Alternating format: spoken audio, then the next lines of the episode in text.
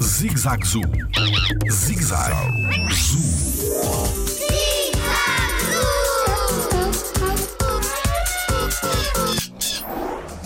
O leão é o rei da selva? Olá, o meu nome é Rafael Botelho e sou biólogo no Jardim Zoológico.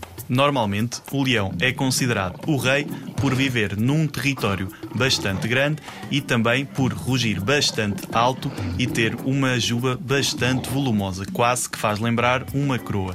Hum, No entanto, não pode ser considerado o rei da selva, porque na verdade no continente africano habita mais zonas de savana e no próprio continente asiático também zonas de savana, mas até zonas de floresta. Jardim Zoológico. Pela proteção da vida animal.